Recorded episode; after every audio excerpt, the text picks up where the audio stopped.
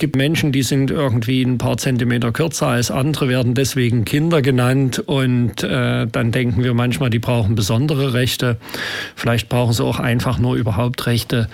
Und eine, die sich darauf versteht, die sich damit beschäftigt, ist jetzt bei mir im Studio. Hallo Andrea. Hallo. Einen schönen Abend. Du bist äh, ja pädagogisch tätig, bist Sozialpädagogin, bist äh, äh erzieherisch tätig äh, gewesen und bist es auch noch.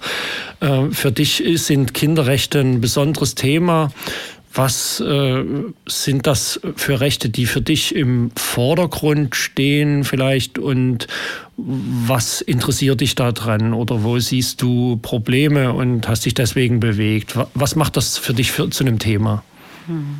Ja, gutes, gute Frage und gutes Thema. Äh, Kinder sind ja nun ähm, so Zwerge, jawohl, also etwas kürzer als wir und haben trotzdem, äh, dass sie sehr selbstständig denken, von uns auch eine gewisse oder erwarten von uns eine gewisse Schutzfunktion und äh, Kinderrechte geben Kindern einfach so einen Schutz, einen Rahmen drumherum, äh, wo Kinder sich gut entwickeln können. Und das Thema Kinderrechte an sich ist wirklich ein riesengroßes Thema, weil wir Erwachsene, wir sprechen viel davon, dass wir Kindern Rechte geben. Aber äh, wenn man dann in der Praxis mal schaut und überprüft, wie werden Kinderrechte umgesetzt, dann stellen sich schon einige Fragen so im pädagogischen Alltag. Und äh, deswegen äh, habe ich einfach nochmal dieses Thema so auf den Plan gerufen, äh, dass äh, gerade ähm, pädagogische Fachkräfte sich damit nochmal auseinandersetzen mit diesem Thema auch nochmal auseinander dividieren, was sind denn die Kinderrechte überhaupt? Also das Recht auf Bildung, das Recht auf Beteiligung, auf Mitbestimmung, ähm, das äh, Recht auf Gewaltfreiheit, auch äh, verbale Gewaltfreiheit. Und äh, wie gesagt, wenn man dann mal schaut, in den pädagogischen Alltag erlebt man immer wieder, dass wir zwar davon viel reden, aber ob man es dann immer so hundertprozentig umsetzt, das ist die Frage. Mir geht es darum, dass wir Erwachsenen einfach äh, bewusster uns auseinander damit setzen. Ja, also ich unterstelle niemanden äh, Boshaftigkeit, wenn er Kinderrechte nicht ähm,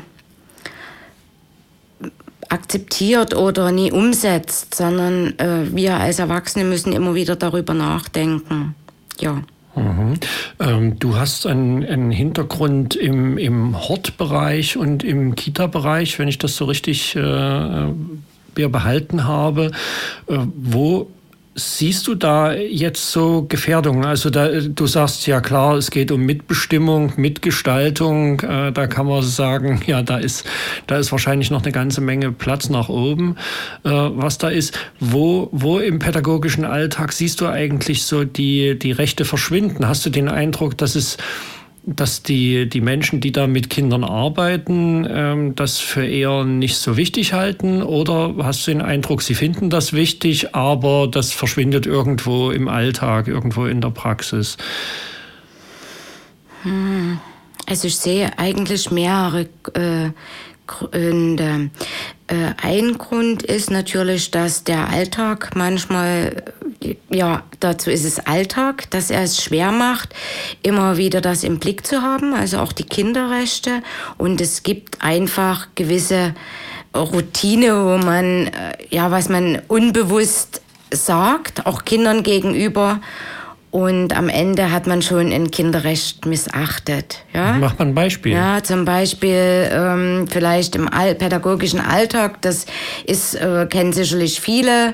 Wir sagen zu den Kindern, ach wisst ihr was, ihr geht jetzt alle eine halbe Stunde auf den Hof. Ja? Das kommt tagtäglich vor. Äh, vielleicht noch im Kindergarten ist es der Mittagsschlaf. Ihr legt euch jetzt alle auf die Matte und es wird geschlafen. Das sind so, so alltägliche Dinge, wo ich mir denke, äh, wo ist jetzt diese Mitbestimmung des Kindes? Wo, wo bleibt sie? Ich als Erwachsener, ich denke jetzt für das Kind, ich denke jetzt, dir tut das jetzt gut, wenn du eine halbe Stunde auf den Hof gehst. Ja, das ist jetzt meine Wahrnehmung. Du brauchst jetzt frische Luft, du hast jetzt fünf Stunden im Unterricht gesessen, du musst dich jetzt bewegen, also geh jetzt. Ja? Äh, aber das Kind hat im Prinzip ganz andere Pläne wie es jetzt in seine Freizeit gehen will. Ja, der eine, der denkt vielleicht, oh, du hast heute zwei Stunden Sport gehabt, du hast dich heute so viel bewegt, ne? Jetzt willst du nicht schon wieder auf den Hof gehen, jetzt willst du eigentlich dich äh, in den Schillraum begeben und willst nur noch Kopfhörer auf und Musik hören. Ja, und dort denke ich, das ist so die, die Gratwanderung, äh, wo wir als Erzieher teilweise auch übergriffig werden und die Selbstbestimmung von dem Kind nicht ernst nehmen. Weil ich denke, diese Kinder, die sind schon sehr gut in der Lage zu empfinden, was brauche ich jetzt? Ne, so wie wir Erwachsene das für uns entscheiden. Also ich will jetzt nie, ich will jetzt nie in den Garten gehen und Gartenarbeit machen, sondern ich will jetzt mich auf die Sofa, aufs Sofa legen und die Füße hochnehmen. Oder ins Studio setzen. Oder ins Studio machen, setzen, ja. genau. Und darüber zu fachsimpeln über Kinderrechte, genau. Also das sind so, so Dinge, wo, wo im pädagogischen Alltag einfach bewusster umgegangen werden muss mit solchen Situationen. Und die passieren alltäglich. Und mich ärgert sowas. Mich ärgert sowas, mhm. weil Kinder dann auch wieder ihr, ihr Recht auf Beschwerde wahrnehmen und sich nämlich dann bei mir darüber beschweren, über diese Festlegung der betreffenden Erzieherin. Mhm.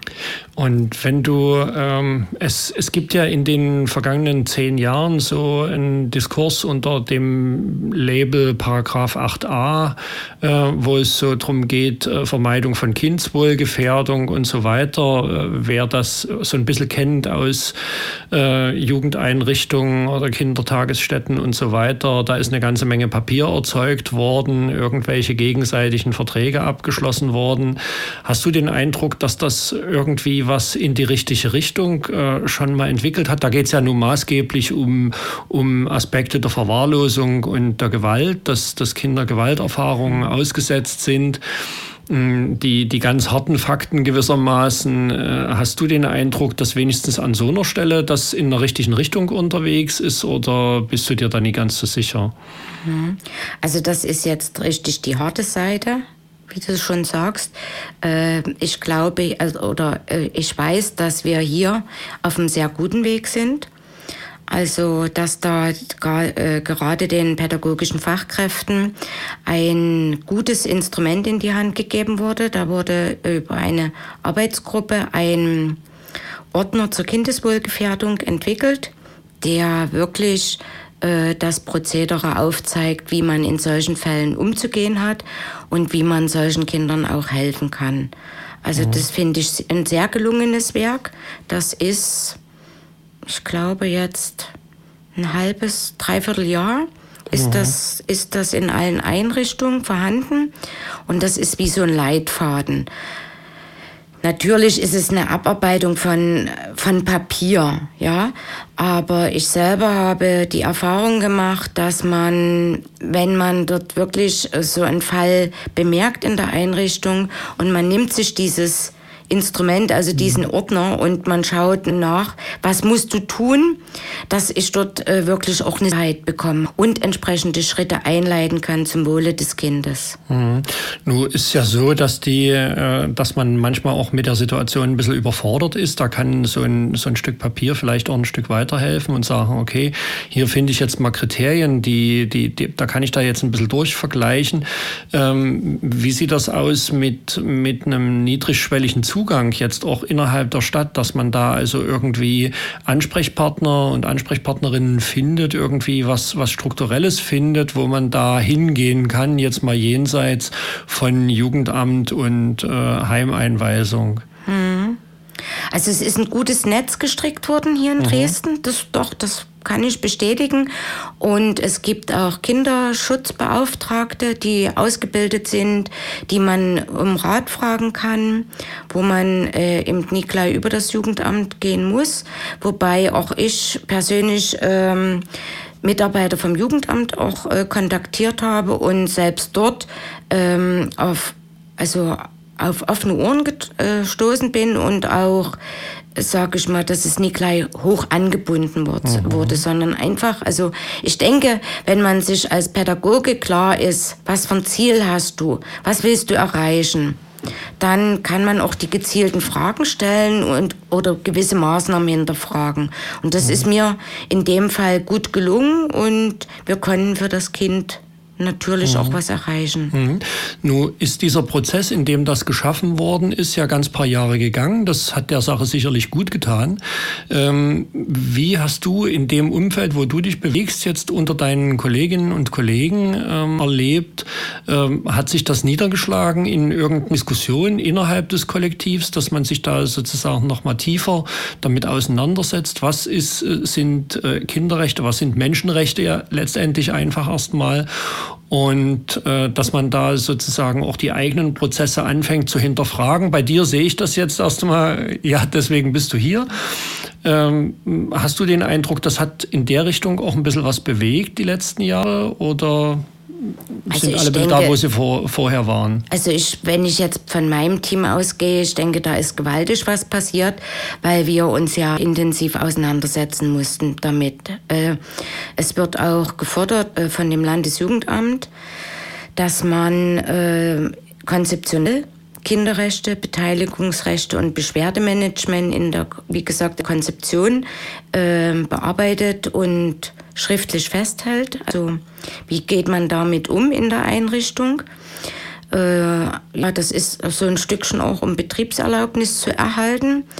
Und ich denke, in diesem Prozess haben wir uns damit auch ganz doll auseinandergesetzt.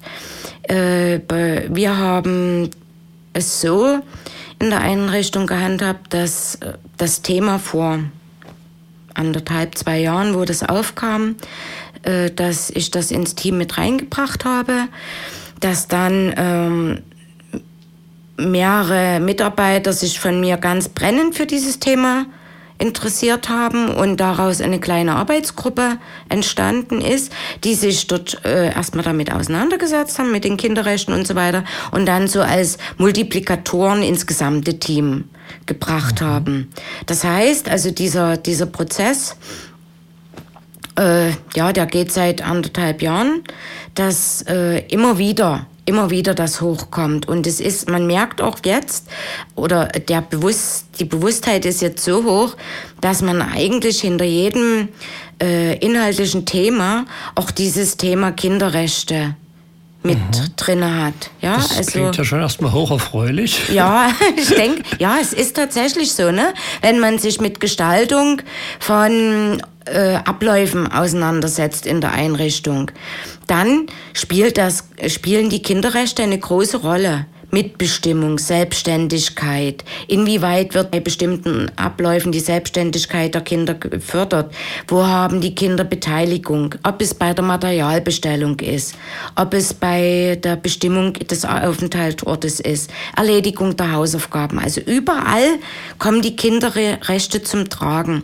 Und dessen muss man sich bewusst sein. Mhm. Ja? Nun bist du äh, und deine Kollegin, ihr seid also pädagogisches Personal, ihr seid ausgebildet, ihr beschäftigt euch professionell mit dem Thema äh, und gewinnt da auch den, den notwendigen Abstand, den man da auch immer braucht, um eben sich selbst und seine eigene Tätigkeit zu reflektieren. Nun gibt es ja eine, eine, weitere Agentur im Umgang mit Kindern, das sind die Eltern, die mhm. da immer auch eine Rolle spielen. Ähm, und da habe ich äh, aus, aus meiner Erfahrung, nun nicht in der Schule meiner Kinder, weil das ist auch so ein Ort, wo sehr bewusste Leute ihre Kinder hinbringen. Das, das muss man irgendwie extra tun. Ähm, Aber ähm, bei vielen anderen habe ich den Eindruck, dass den Leuten das ein bisschen unklar ist. Was soll denn das? Jetzt mal das Kind ein bisschen in die Backe kneifen oder so. Mhm. Das, ist doch, das hat uns da allen nichts geschadet. Das ist was, was ich also äh, erschrecklicherweise dauernd noch höre. Äh, was hast du für den Eindruck, äh, für einen Eindruck in so einer relativ mhm. großen Einrichtung? Ähm, wie verteilt sich das unter den Eltern? Also ich denke jetzt so diese, diese ich mache es mal in Anführungsstrichen, Handgreiflichkeiten, äh, ne, mal so die Ohrfeige oder sowas. Ich denke, dass das lässt nach. Ähm, da, ist, da sind Eltern sich schon bewusst, dass das Gewalt gegen die Kinder ist. Also mich beunruhigt eher dieses, diese verbale Gewalt. Ja? Oder diese, äh, dieser Psychodruck, dieser Leistungsdruck, der auf Kinder übertragen wird. Ja, also wenn du, wenn du den Test äh, nie bestehst oder mit einer schlechten Zensur machst, dann kriegst du eine Woche Reitverbot zum Beispiel. Ja, also so diese ähm, solche Erpressersachen, das finde ich finde ich schlimm. Und ein Kind ähm, versteht das ja immer als Strafe. Ja. ja? Und ich glaube, das ist, das ist vielen Eltern auch nie bewusst, dass sie dort in dem Moment auch Gewalt ausüben. Ganz gewaltige sogar. Ja. Und äh, im Prinzip ihre Autorität als Erwachsener missbrauchen. Mhm. Weil sie, sie setzen Leistung und, und Bestrafung setzen sie in eine Parallele und das, das finde ich nie gut. Ja? Also ich, ich bin schon dafür, dass Kinder entsprechend ihres Potenzials auch die Leistung erbringen sollten. Aber ich glaube, der schlimmste Weg ist das, äh, Kindern zu drohen und eben zu sagen, wenn, wenn du das nicht, dann das nicht. Mhm. Ja? Ich habe ja ähm, erlebe auch noch so eine andere Ebene, wo äh, junge Menschen eigentlich systematisch ihres Selbstwertgefühls beraubt werden, indem ihnen eigentlich permanent vorgehalten wird, wie doof sie sind. Ne? Mhm. Also so, das ist ähm, hm, ja, ja, ne, das ist so die die Gewaltebene. Ähm, Ihr habt einen relativ äh, intensiven äh, Diskurs da äh, in eurer Einrichtung. Äh, hast du den Eindruck, dass ihr die, die Eltern jetzt eben mal nicht nur von ihrem Sein, wie sie meist sind, dass ihr die in, in solche Gespräche mit ranziehen könnt, in solche Reflexionen? Hm. Erreicht ihr da wen oder hm. wie ist das? Oder habt ihr da noch gar nie den, den Mumm dafür, sowas jetzt hm. zu tun? Also es ist jetzt, war jetzt gerade so mein Gedanke. Es ist natürlich sehr schwer, Eltern dort in Dialog zu bringen. Ja, also dass man, äh, dass man sich auch traut zu sagen, Mensch, liebe Familie so und so, wir haben das und das festgestellt und wollen wir mal einfach drüber reden, wie man eventuell anders mit dem Thema umgehen kann. Das, das gelingt teilweise und das traut man sich auch teilweise. Ich denke, mit Eltern oder mit Familien, wo, wo ein guter Kontakt schon besteht, ne? wo ein Vertrauensverhältnis ist. Ähm, und dort merkt man aber auch, ähm, es gelingt einem zunehmend besser, je mehr Sicherheit man auch in der pädagogischen Argumentation hat. Ja? Also wenn ich mir als Erzieher klar bin und meine innere Einstellung auch so ist, dass ich nie verbal gewalttätig werde, wir brauchen jetzt von körperlicher Gewalt ja, ja, reden wir ja, gar klar, nicht, ne? Äh, dass ich das nie mache, das ist meine persönliche Einstellung und dass ich keine Kinder bloßstelle, dass ich keine Kinder äh, beleidige. Wenn das bei mir innen drin ist, kann ich das auch den Eltern übermitteln. Ne? Mhm. Also das kommt auch immer darauf an, wie, wie nehme ich die Kinder wahr als, mhm. als, als Pädagoge. Und dann gelingt mir das auch, also meine Haltung, Einstellung, weil ich gehe, ich bin ja von äh, bei mir. Ich gebe ja von den Eltern was von mir. Ne? Dann gelingt das. Ob die Eltern das dann annehmen, das mhm. ist die mhm. andere Seite. Das kann ich nie, nie wissen mhm. und das kann ich auch nie beeinflussen. Ja. Bei manchen setzt dann vielleicht so der Aha-Effekt ein, die dann sagen, hm, hat sie ja recht, sollten wir mal drüber nachdenken. Manche sagen auch, was wollt ihr von mir? Mir, mal, mir hat das auch nicht geschaden. Ne? Mhm. Ich habe von meinem Vater sogar Ohrfeigen gekriegt bei einer schlechten Zensur oder was auch immer. Also ein bisschen Strafe muss sein. Ne? Ja. Aus mir ist auch was geworden, das sagen sie immer noch. Oh. Heutzutage, ne? Ja, ja. Ich habe da noch eine kleine Anrichtung dabei mit versucht zu denken, nämlich die, wenn ihr jetzt versucht da also mit mehr Sensibilität äh, auch äh, auf Kinderrechte euren Alltag zu gestalten, dann ist das, sind die Kinder damit in einer Situation, die sie unter Umständen gar nicht so sehr gewöhnt sind. Ne? Also sie, sie, sie dürfen was mitgestalten wollen. Und, ähm, und, und haben das möglicherweise überhaupt noch, äh, noch gar nicht so trainiert, ne? so da äh, vielleicht auch das, das Gespräch in so einer Richtung auch mit Eltern notwendig ist, dass man sagt, ja, okay, wir wollen tatsächlich ein, ein vertrauensvolles Klima schaffen, in dem Kinder äh, ihre, ihre Rechte auch tatsächlich entdecken können, dass sie so weit kommen, sie einzufordern. Das ist ja so was Positives, was ich feststelle, wenn Kinder mehr Rechte bekommen, dann kommen sie auch irgendwann auf die Idee, die wirklich einzufordern. Und, und du musst dir nie den Kopf zerbrechen darüber, wollen die jetzt an die frische Luft. Mhm. ne? auch, auch wenn ich manchmal den Eindruck habe, manchmal gehören sie wirklich an die frische Luft.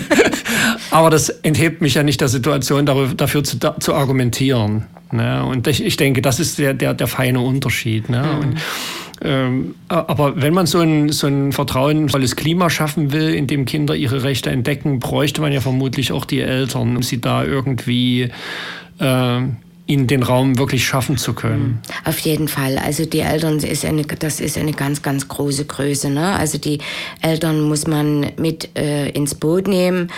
Und ich denke auch, also wenn ich jetzt an unsere Elternschaft denke, da ist auch ein sehr hoher Aufklärungsgrad äh, vorhanden. Also die, die, sie wählen sich ja auch die Einrichtung aus. Ne? Also ähm, wir haben ja auch eine sehr hohe Quote. Also fast 100 Prozent, dass unsere Kinder die Einrichtung besuchen, äh, die auch bei uns die Schule besuchen. Und ähm, Eltern, also der Großteil von Eltern ist da auch sehr aufgeschlossen gegenüber solchen Dingen. Mhm. Darf ne? ich neugierig fragen, was das für ein Viertel ist? Altstadt. Altstadt. Mhm. So richtig eher Stadtzentrum sozusagen. Ja. ja. Ja, das scheint ja manchmal auch ein bisschen daran zu hängen, was für Milieus so, so aufeinandertreffen und wie lange schon Leute an einem Ort wohnen oder so, wie vertraut sie miteinander sind. Ja. Hm. Ja, und ich natürlich ist, stellt es für Eltern auch eine Herausforderung dar. Ne? Also wenn, wenn mein Kind in der Einrichtung Kinderrechte erlernt und die dann auch für sich in Beschlag nimmt. Und zu Hause äh, gelingt es mir dann einfach nicht mehr, das Kind zu disziplinieren. Ja, also dann wird ja meistens gesagt, also das, was du in der Einrichtung machst, das machst du bei uns ja zu Hause nie. Ja, ja? also das sind ja so die die Sprüche, die Eltern dann klopfen. Aber äh, die indem die Kinder dort auf eine natürliche Art und Weise in dieses System kommen. Ne? Das sind meine Rechte, die kann ich wahrnehmen. Und es geht ja nicht darum, äh, Kinder zu kleinen Provokanten zu erziehen, sondern einfach, dass sie das für sich annehmen. Und äh, wenn man das dann zu Hause, also ich habe eigentlich ganz viel Vertrauen in unsere Familien heutzutage, dass die, dass die sich darauf einlassen können mhm. auf, auf, ich sag's mal, auf Kinderwünsche, ja, weil das ist ja so ein Stück Kinderrecht. Ne? Ja. Also ich möchte, ich möchte jetzt das tun oder ich möchte eben jetzt vom Tisch aufstehen. Warum ja. soll ich warten, bis ihr fertig gegessen habt? Ne? Also lauter solche, solche simplen Sachen. Ne? Ja. Gut, äh, vielleicht versuchen wir in der verbleibenden Zeit ähm, noch ein wenig ins Politische zu schwenken. Wir haben jetzt so ein bisschen über deine Erfahrungen gesprochen und äh, eigentlich sehr ermutigende Erfahrungen für, für mich jetzt, was, was ich so höre. Ähm, ich habe den Eindruck, dass trotzdem in unserer Gesellschaft noch einiges an Luft nach oben ist. Äh, bis hin letzte Woche habe ich mich mit einer Frau unterhalten, die vom Stadtschülerrat, äh, äh, vom Landesschülerrat natürlich, ähm, hier die Vorsitzende ist und wo man dann eben merkt, naja, so richtig zuhören muss man denen eben dann doch nicht äh, auf gesetzlicher Ebene. Wo denkst du, äh, müsste sich was regen? Wo muss was passieren? Wo siehst du Defizite? In Bezug auf Kinderrechte. Mhm. Hm. Ja. Also ich denke erstmal, die, die Lobby von Kindern muss natürlich auch in der Politik erhöht werden. Also ähm, Kinder brauchen Geld, Kinder brauchen gute Fachkräfte und Kinder brauchen natürlich auch Eltern, äh, die, äh, klingt vielleicht jetzt ein bisschen primitiv, aber die sorgenfrei durchs Leben gehen können. Mhm. Ja, also das sind so, also Familien, Familien müssen abgesichert sein, Kinder müssen abgesichert sein. Das ist so, ein, so eine Botschaft an, an Politik.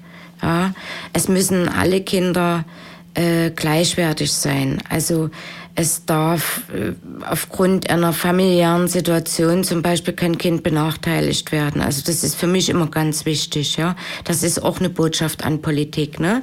Also dass auch Kinder, wo Eltern eben nicht so wohl situiert sind, dass auch die Angebote wahrnehmen können, äh, zusätzliche, dass sie entsprechende Sportgeräte und so weiter besitzen. Das ist wichtig. Dann, dass Kinder natürlich gute Betreuung erfahren können in den Einrichtungen. Das ist auch wichtig, also dass, dass Politik ähm, ja, dafür die Bedingungen schafft. Wie geht also, dass, dass Einrichtungen wirklich ihr Potenzial entfalten können, ihr pädagogisches ja. und ähm, also das klingt jetzt ganz schlimm, aber und das ist es auch nie, aber dass eben eine Einrichtung nie zur Aufbewahrung degradiert wird. Ja, das sondern scheint wirklich, ja aber genau das Problem ne, manchmal zu sein. Sondern wirklich als Bildungsort wahrgenommen wird. Ja? ja. Und dazu braucht es gewisse Rahmenbedingungen. Ja. Und diese Rahmenbedingungen, da, da, also da kann man sich noch so abrackern äh, mit seinem pädagogischen Geschick, da muss Politik ran. Tja, gestresste Erwachsene machen gestresste Kinder.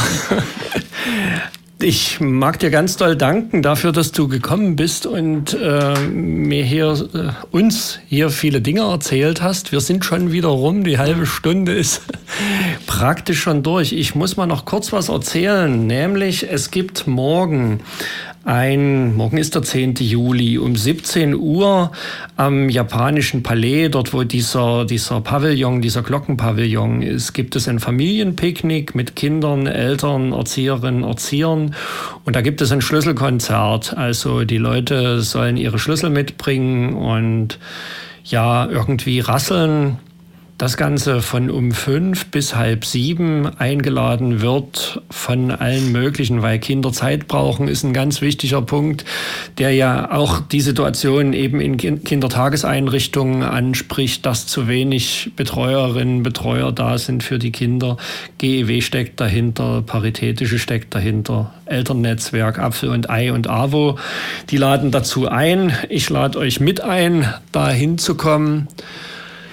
Ja, dir vielen, vielen Dank fürs Hiersein und vielen Dank für diese Reflexion und ich wünsche euch natürlich, dass es euch weiter gelingt, das durchzuhalten und in eurem Alltag dafür Platz zu finden, mhm. aufmerksam für die Kinder zu sein. Dankeschön. Das mhm. ist natürlich eine große Aufgabe und macht Spaß. Okay, okay. Mhm. tschüss. Tschüss.